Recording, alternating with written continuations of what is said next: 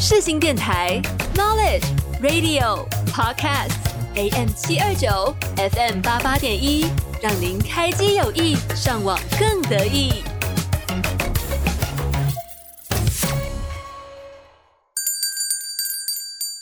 欢迎光临，需要什么吗？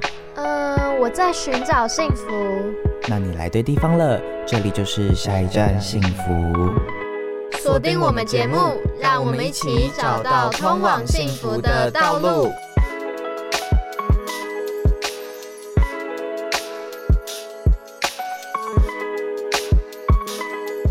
各位听众朋友们，午安，欢迎收听下一站幸福，我是主持人站，我是常驻来宾西西。上一集我们聊到了吵架如何吵不散，这集当然要来和大家聊一下，当爱归于平淡，一段关系中双方都逐渐习惯了彼此，在新鲜感褪去的同时，我们该如何去应对，让平淡期不再是感情中的阻碍，而是将爱变成另外一种模样？让我们一起听下去吧。那在开始之前，我们先欢迎今天这集的来宾，中正校花佑熙，欢迎佑熙，欢迎。嗨，大家好，我是站子阳的高中同学。对，还跟上一集我们的秀景一样，都是我的高中 best friend。那想问一下佑熙，你在以往的感情经验中有没有什么平淡期发生的就是故事，可以跟我们分享一下？啊，这呃，这可能就要说呃，说到关于我前任的故事，就是我们那时候交往了也快两年左右，然后一年之后我们就进入了大概平淡期，然后那个时候就是。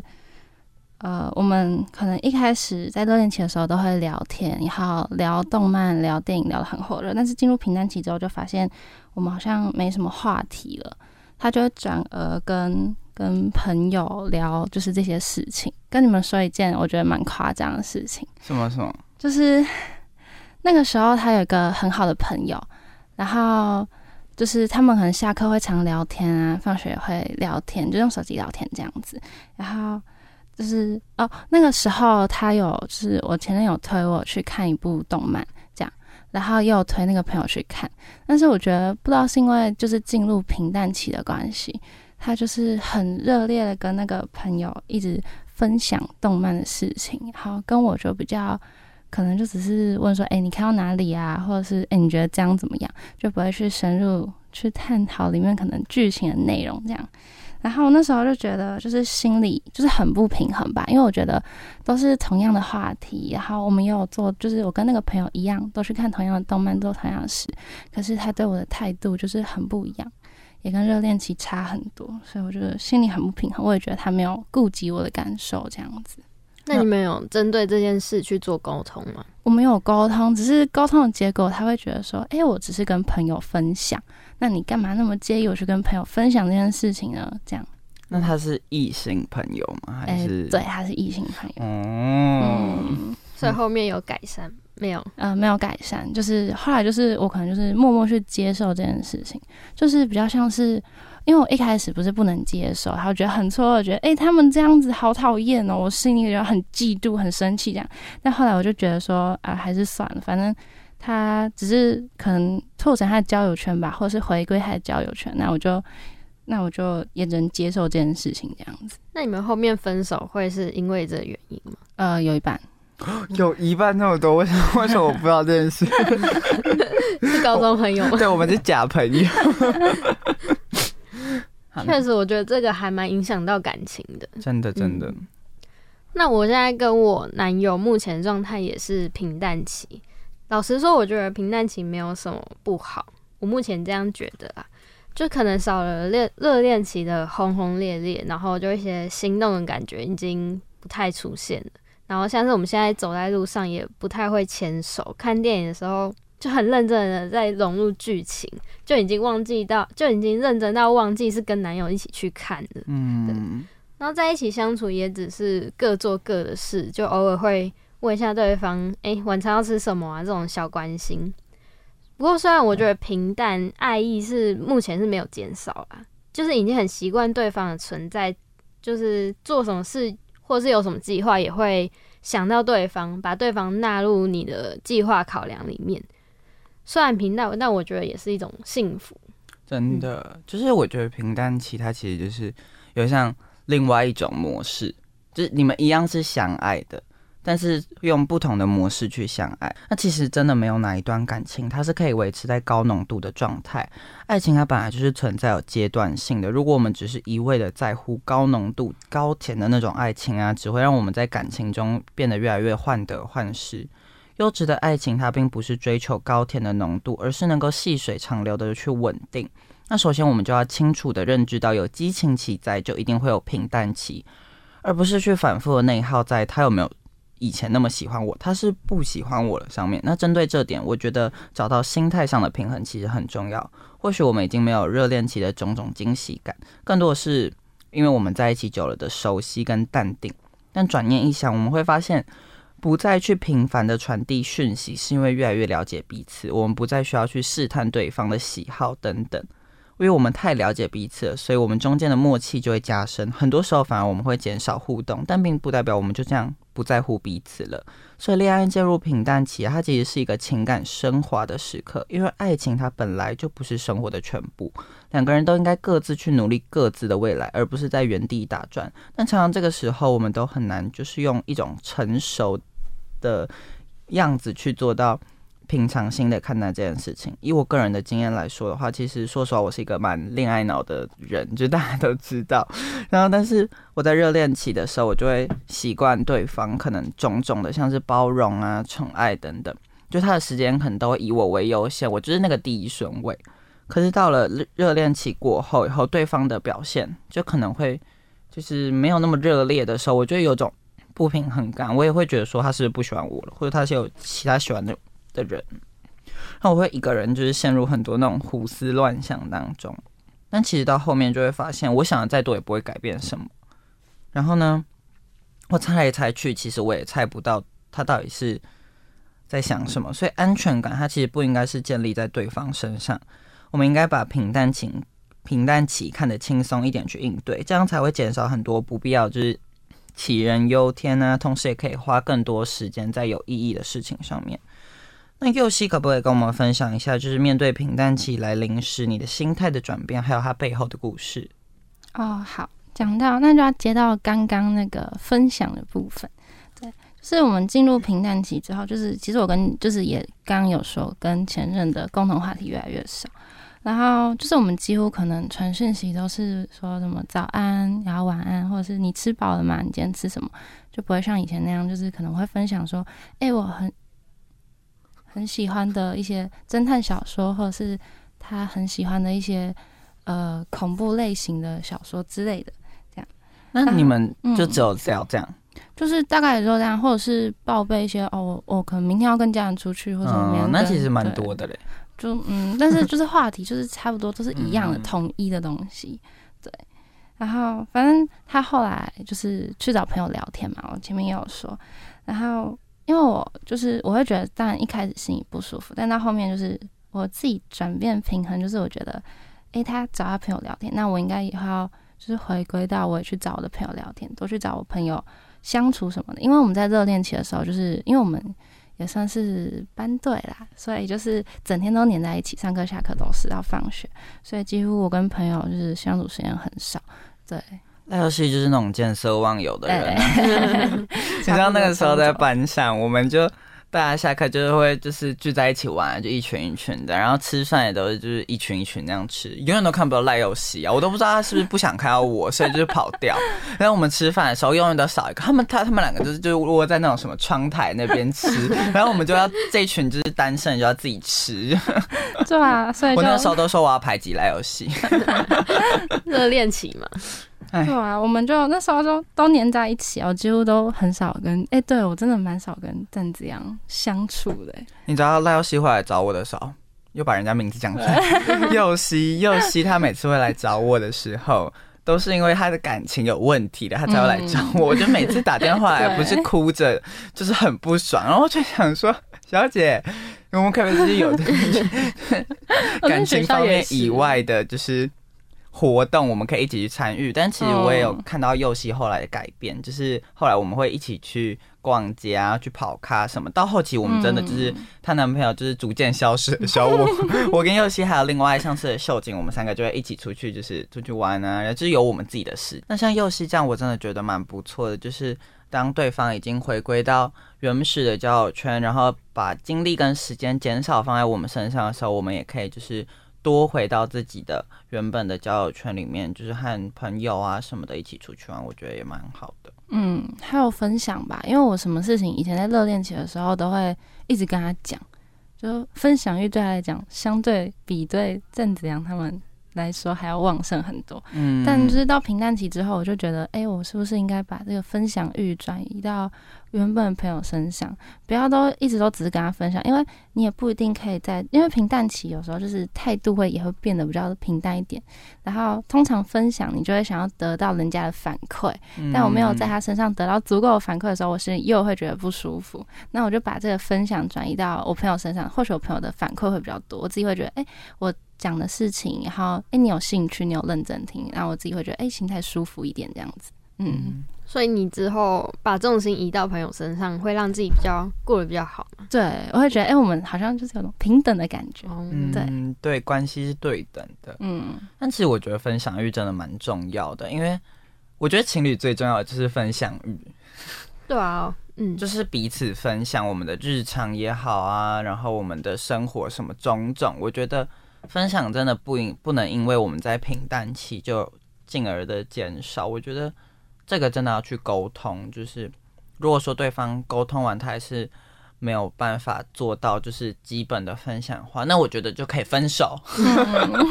感情问感情问题啊，都一律建议就是分手。分手对，尤其到后期，就是已经对对方都是很足够的了解的，就也不会有什么了解那些什么，哎、你喜欢看什么动漫这种话题，就是已经剩下的就是分享生活了。所以真的要充实自己的生活啦。如果你每天都窝在家里，然后躺在床上，你觉得你有什么可以跟他分享的？哦，我刚刚刷手机刷到这个，我跟你说，你到平淡期真的已经不会想要知道另外一半刷手机刷到什么了。但像我刚开始进入平淡期，我也会跟以前做比较。像是我们之前一起吃饭的时候，没有在讲话的话，他还会问我说：“哎、你怎么都不讲话？是不是不开心还是怎么了？”但像我们看我们现在吃饭的时候，就已经是看自己的影片，然后吃自己的饭，偶尔会跟对方讲两句话，就就只剩这样了。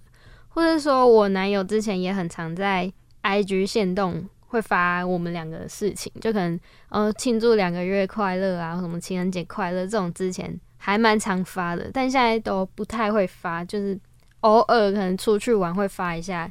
当然我也是这样啊，一开始会想说我男友是没有那么爱我的，就是可能已经不太在意我，所以就是不太会做这些事情。但某些地方我还是能去感受到他还是会很爱我，然后很在意我这样。就我觉得就只是热恋期过去，然后开始习惯对方存的存在了，这样。只要知道对方对你没有不爱就好，我觉得。所以这边我要讲一个重点，就是我们刚才讲的，就是如果你们之前在热恋期就有的特别习惯，就尽量不要因为平淡期而不继续做了。像是你们之前可能会每天报备生活嘛，嗯我或是那种可能会帮对方吹头发、这种习惯，我觉得你吓到我了。我们节目，我们节目，我昨天填的时候是儿少事宜，这还好吧？吹头发不是很浪漫的事情吗？没事没事，你讲话快一点。我觉得这种就是一些小贴心的行为就，就要持续进行，不要让对方觉得说，哦，你就是平淡期，然后可能没什么，没那么爱了，然后就不做这件事情了。可能就不用像热恋期那么勤劳啦，但至少我觉得还是要让对方知道你还是在乎他的。就是我觉得感情是两个人都需要去努力的啦。就我们调整好我们的心态，那对方也不能就是太摆烂呢，对吧？对啊，这个真的蛮重要的。我觉得维持感情就是两两方都有责任啊。嗯，那我觉得第二点的话，专注自我蛮重要的。在写脚本的时候，其实我跟战也讨论了很久。真的，我今天还大迟到，你知道吗？我迟到了一个小时，我昨天写太晚了。然后我们都一致认为，第二点应该是专注自我啦。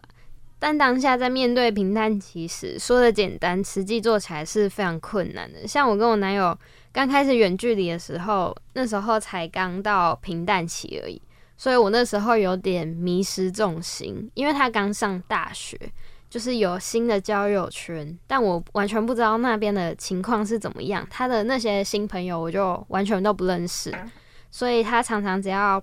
消失一下，或是没回讯息，没跟我说哦，他在干嘛，他在哪里，或做什么事情，我就会想很多啊，很难过，因为想到他就会很难过嘛。然后我就会像你一样，就是我开始强迫自己长时间跟跟朋友相处，就是多把自己的重心放在跟朋友相处、跟家人相处上面，或是我会专注在读书，就是或者是看我买很久啊却没看的小说，反正就是沉浸在自己的世界啊。就把自己的重心稍微拉回来一点，尽量不要去想到他。虽然我觉得有让自己快乐一点啊，但我觉得可能就是恋爱脑嘛。嗯，对，还是或多或少还是会在意的。对啊，就是很蛮经常为情所困，就是很长，就那个那时间大概是两个多月吧，我就经常每天晚上都是。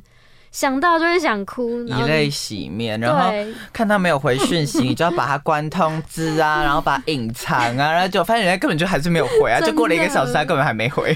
我难过只有枕头知道，好难过，没有大家都知道，有谈过恋爱的都知道。所以我那时候还是撑不过，所以我们就有分手过一段时间，后面还是有沟通和好了。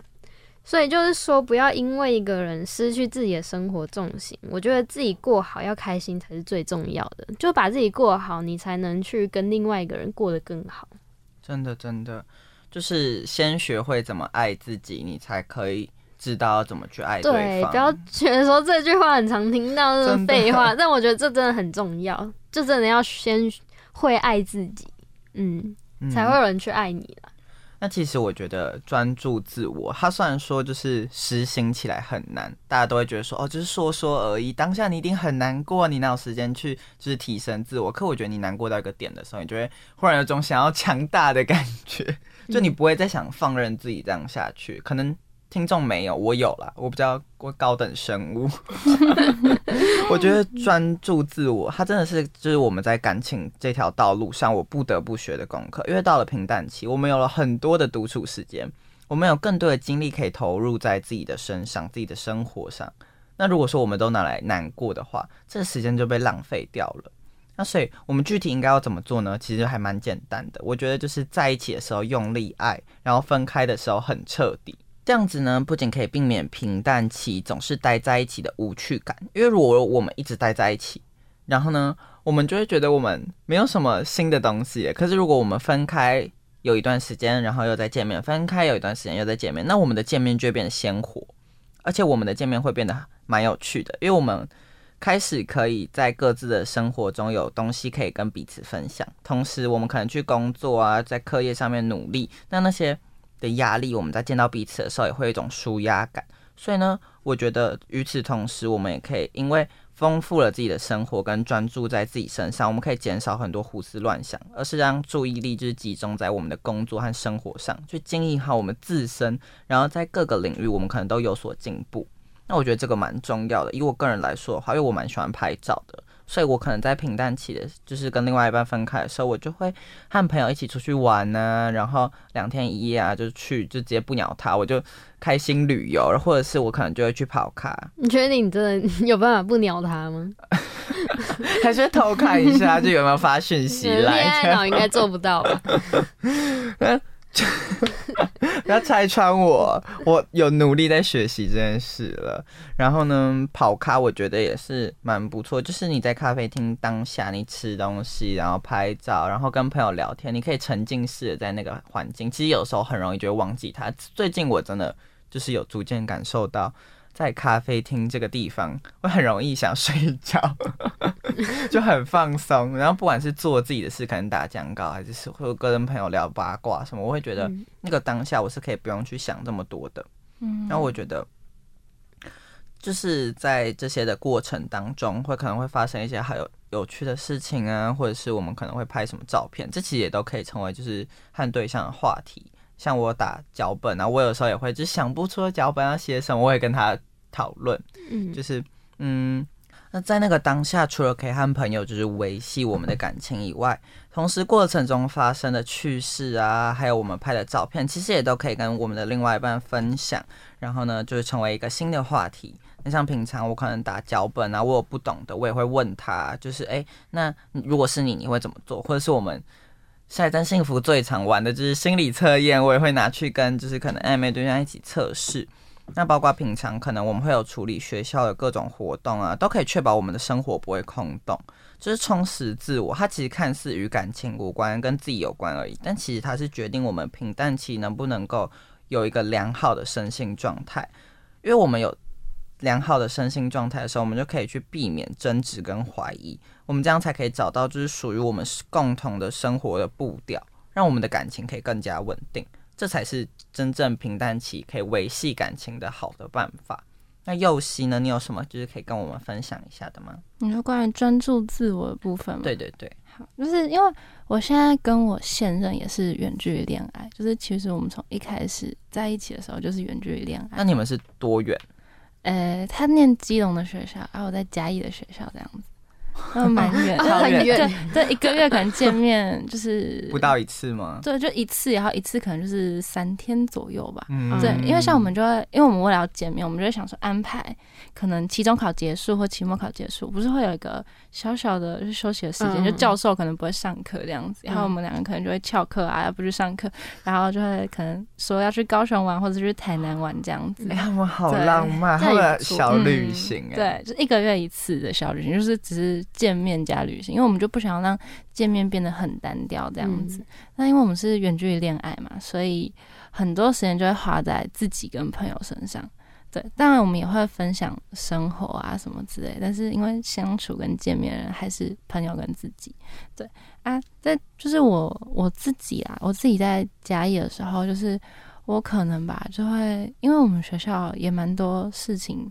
要忙，我就会想说，哎，去参加营队啊，去办活动，去接总副招什么之类的，就是把自己行程排满一点，然后就会没有那么多时间去想说，哎，我好像我今天不能见到他，然后我可能要好几个礼拜可以见到他这种很难过的事情，因为我觉得一直难过，我觉得一直内耗自己内心啊，不管是精神什么的，因为我也觉得。有时候晚上我也会偷偷很 emo，就想说，哎，我怎么可能见不到我男朋友啊？人家早上都在放闪，那在宿舍楼下抱抱，然后我都不能这样子。对，尤其看到其他情侣，嗯，那种感觉会更深。对啊，而且我身边又有就是我们我们那个朋友圈就有一对情侣刚好在里面，他们每天就是我们因为我们一大批人出去，他们就牵牵手啊，然后离别就要抱抱，说哦宝贝再见这样。我觉得。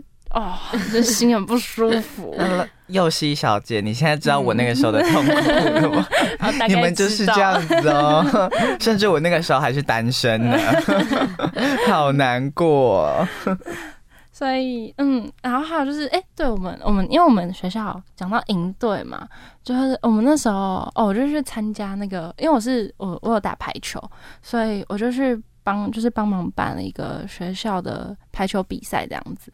然后那段时间那一个月都在忙比赛，然后就是要节气啊、宣传啊、找工人之类的，然后就会没时间去一直想说跟男朋友没有见面什么之类那种难过的事情。对，还有诶，除了除了赢队之外，还有就念书吧，就是念书也是我自己就是专注自我生活的一大半，因为因为我的科系念书念的比较重。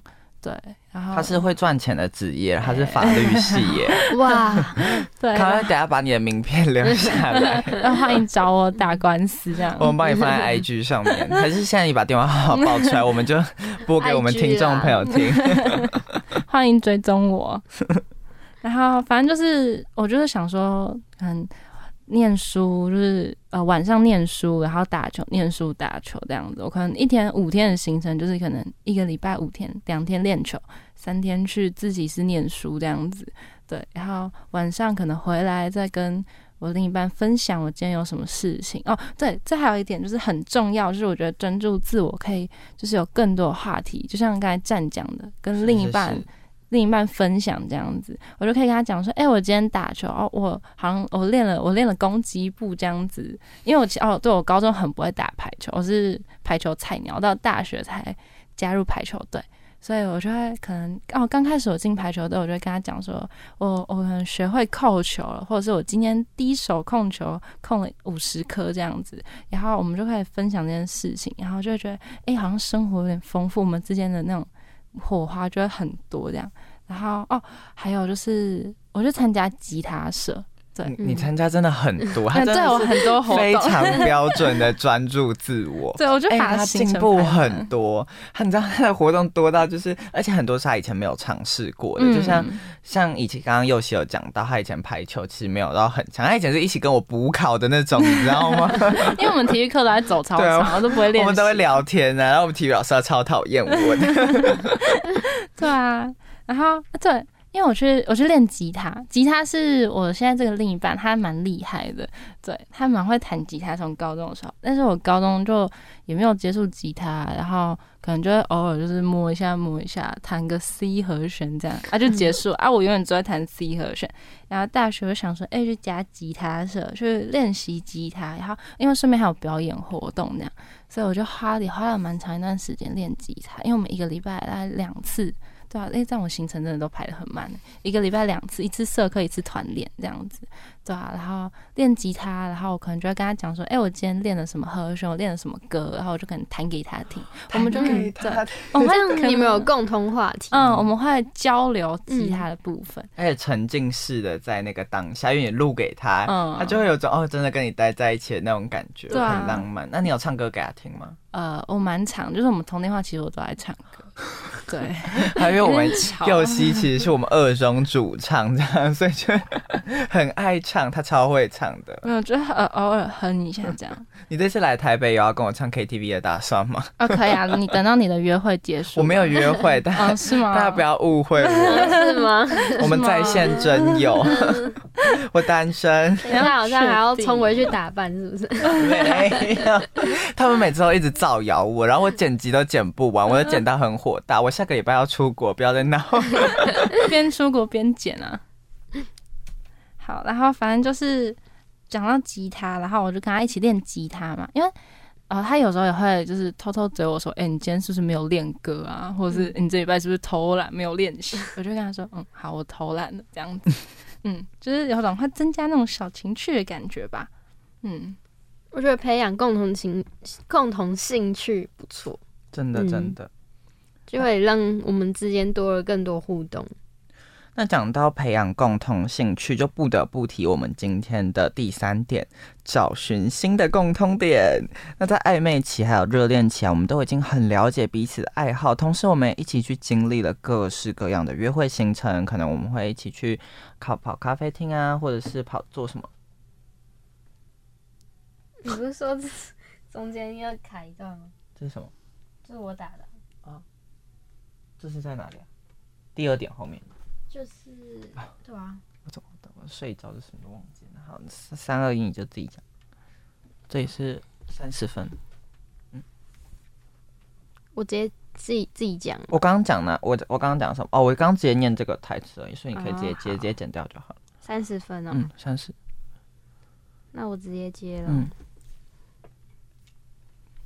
而且到了平淡期，我觉得就是一个很信任对方的时期，会有一种嗯、不管我什么模样，他都会喜欢，他都会爱的那种感觉。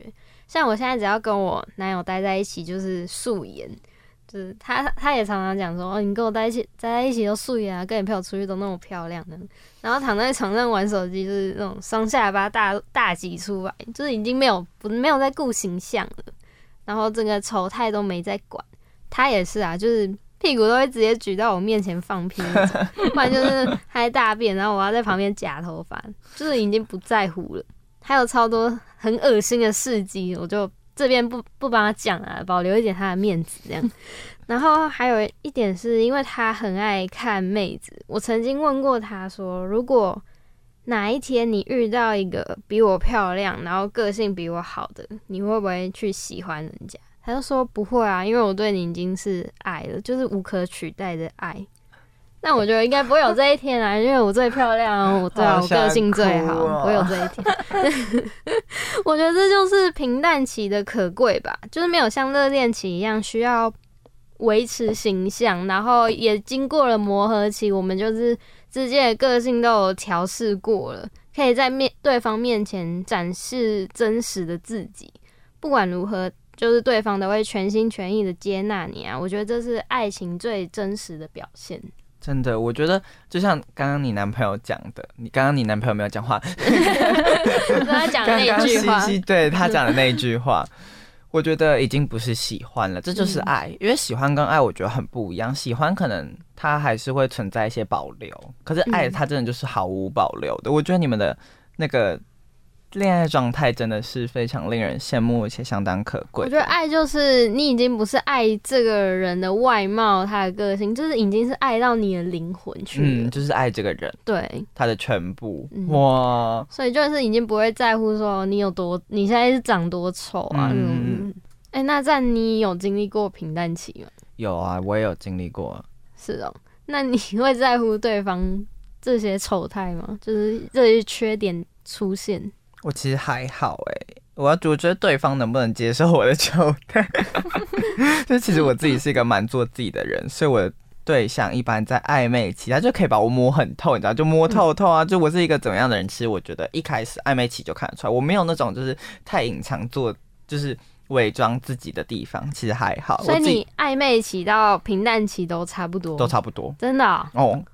哎、就那蛮厉害的。尤其是 我暧昧期会更不那么做自己，就是嗯我暧昧期可能会，哎、不对，暧昧期我会最做自己，就是我暧昧期的时候就是各种丑态，然后我可能在一起我就会收敛一点，所以你会在对方面前打嗝、放屁这种？因为我不会打嗝。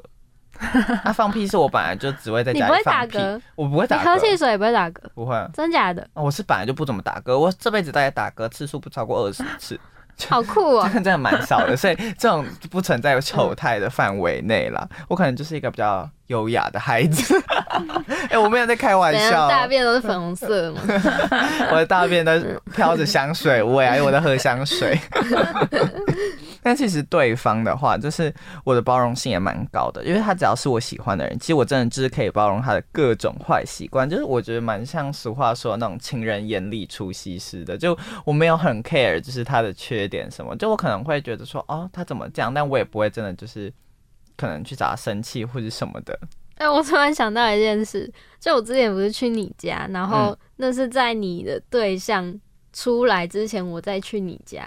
然后我进去的时候，看到那个衣服堆的跟山一样，然后那边东丢一区，东这边东丢一区。哎、那你真的是没有在在意耶，我也是比较做自己，真的很做自己。跟我谈恋爱，真的要做好心理准备了。那接下来就要进入今天的第三点了，就是找寻新的共同点。就像前面我们都有讲到，培养共同的兴趣啊等等。其实因为在暧昧期还有热恋期，我们真的都已经很了解彼此爱好，然后同时我们一起经历了许多各式各样的约会行程。那究竟在平淡期有哪一些方式可以让我们找到新的共同点，重拾热火呢？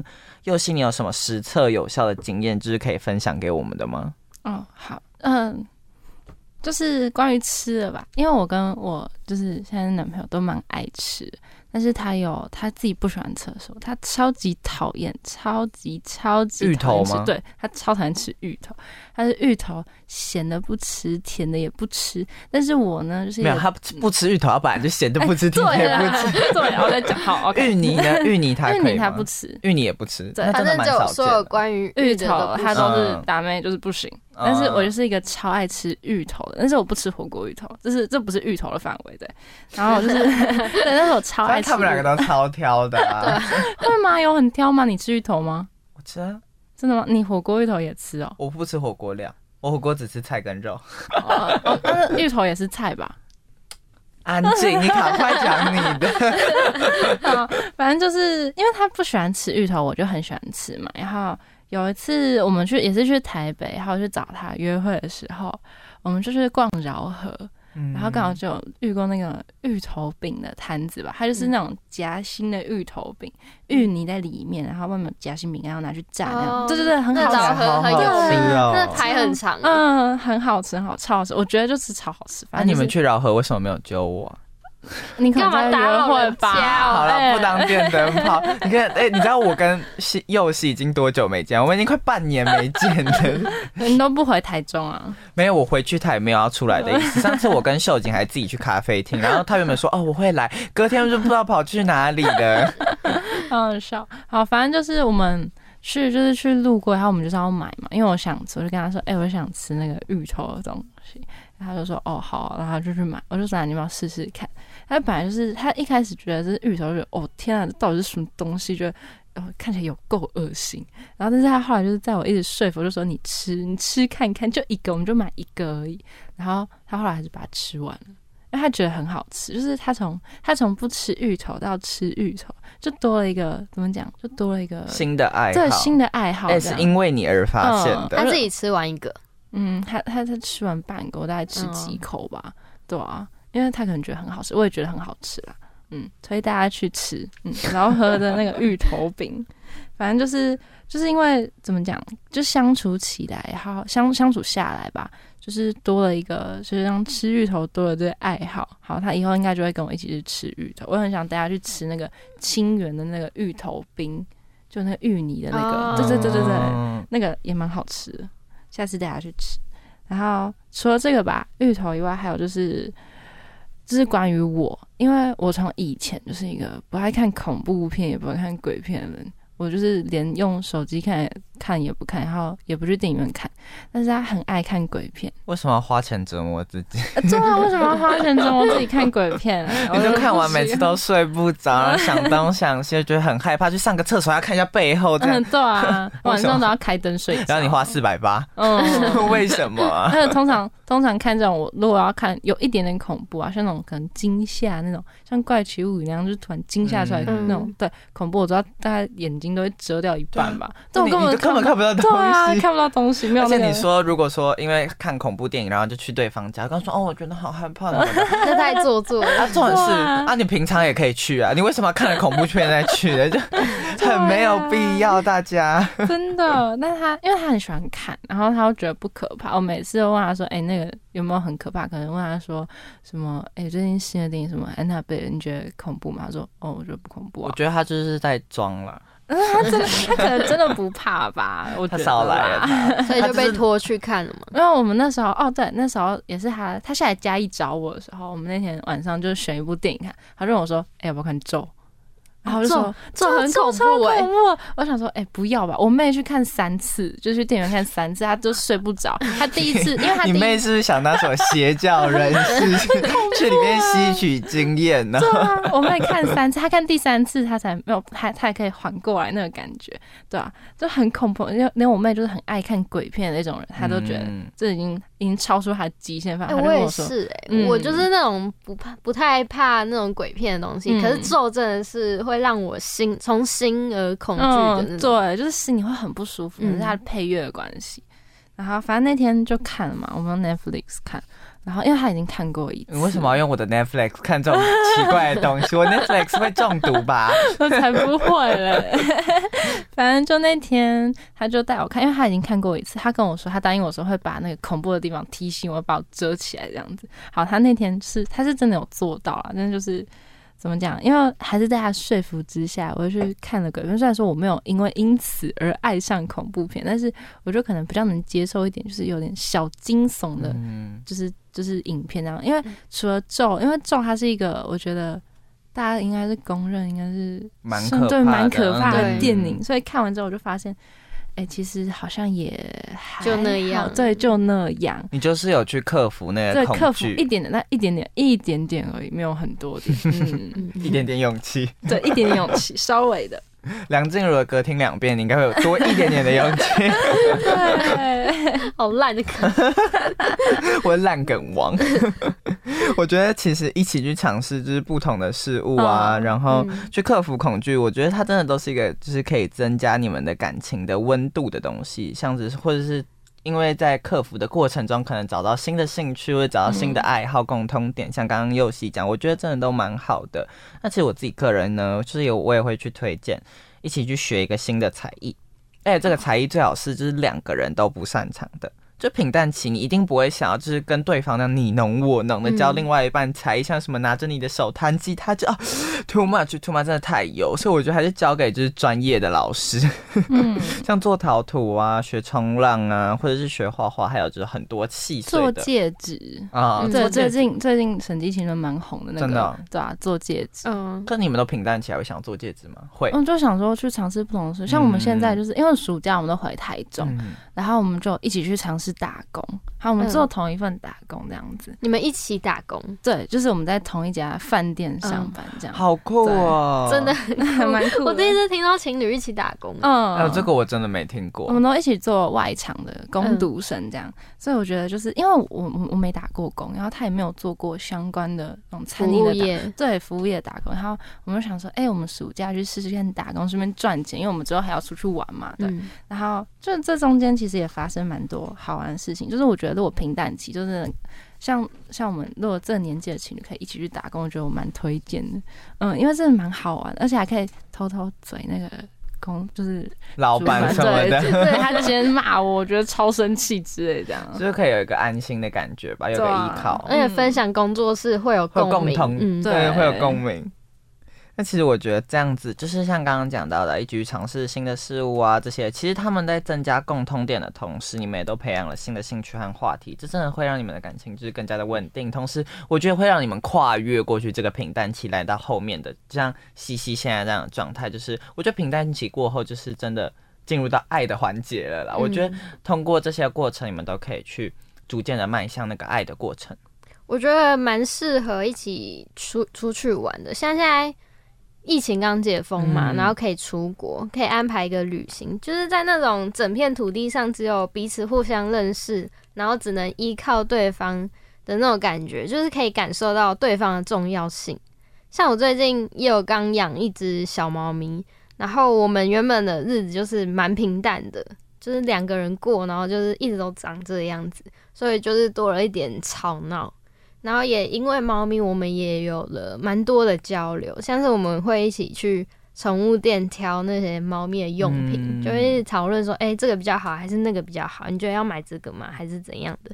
就或者是那种猫咪把把家里就是弄得很乱啊，然后我们就一起打扫那样，就是虽然有点烦，虽然真的有点烦，然后但是我觉得是一种一起互动的，多一种互动了。嗯，对啊，然后也有一种共同负担责任的感觉。不然我觉得一起过节日也是蛮重要的，就是像情人节啊、圣诞节啊、生日啊，可以准备一个餐厅啊或礼物，让对方感受到你的用心，为生活多添加一点就是情趣。嗯，还有惊喜，因为我觉得不能因为到平淡期就忘记很多一开始的东西，这真的蛮重要的。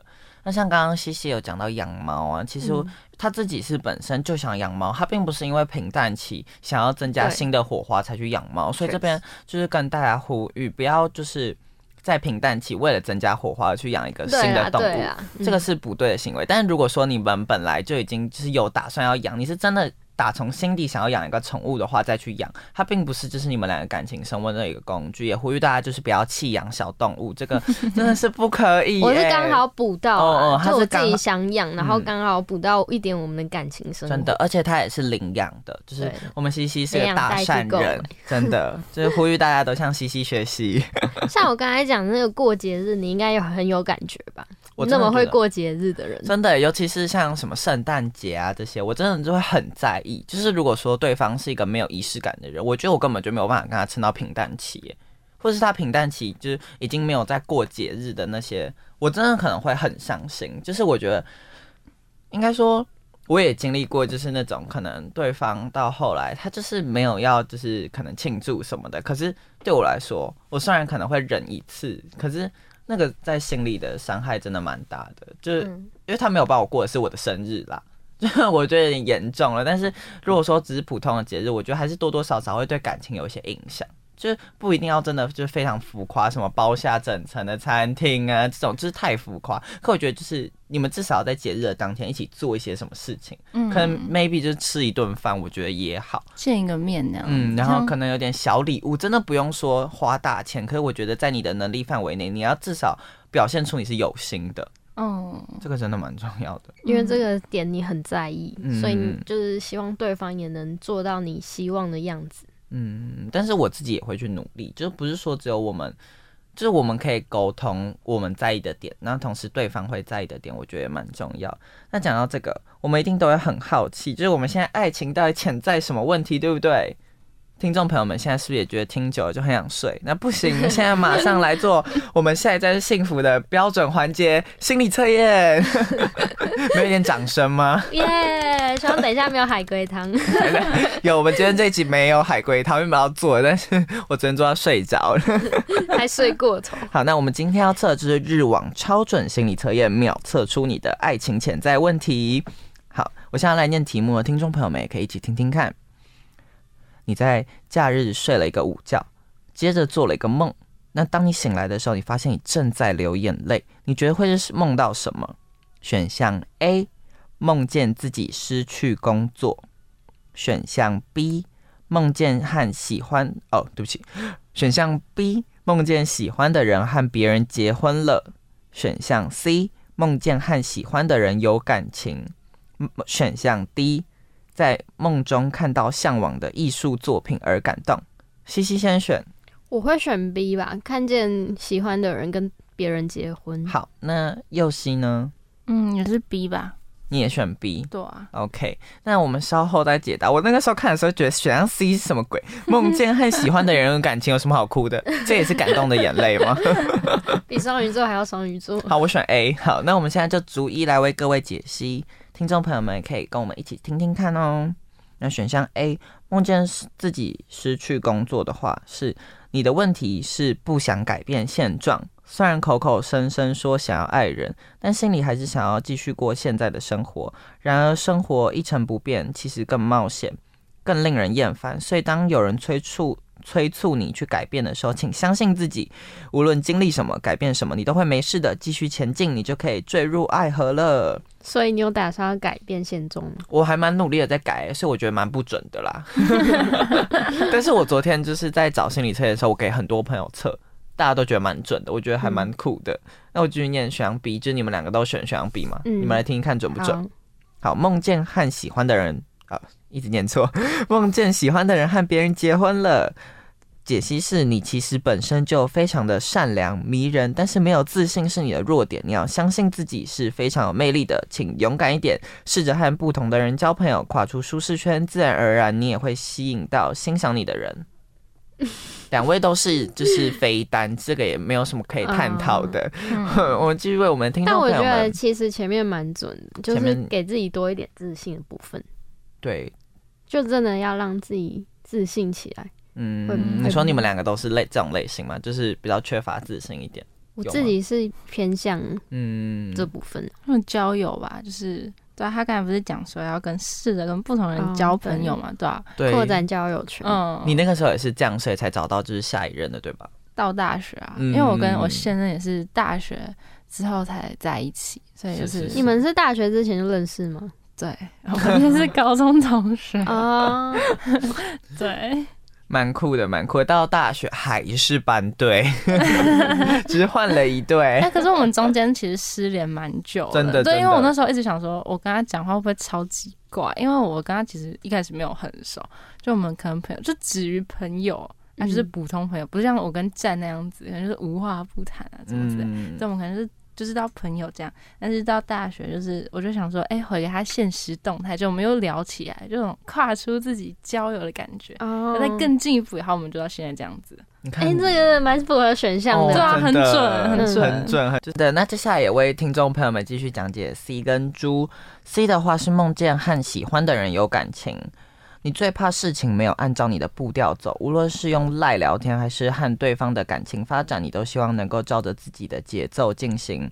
很害怕因此而受伤，但你却越是试图保护自己不被伤害，你就越会停滞不前，对爱感到厌倦，抛弃原有的旧观念，你很快就会坠入爱河。那我自己身边也有个朋友就是选 C，我觉得他真的非常的就是，呃，怎么说？现在他 有点单恋吗？就是他没有办法接受对方也喜欢他，但是他我觉得他真的就是需要抛掉这些不必要的这些。顾虑，他一定就可以坠入爱河。什么意思？是他喜欢对方，对方也喜欢他。对，我好像是这样，但是但是他们没有跨出那条线嘛？应该说对方喜欢他，让他会有点负担哦，就他比较适合单恋，性单恋，对，性单恋。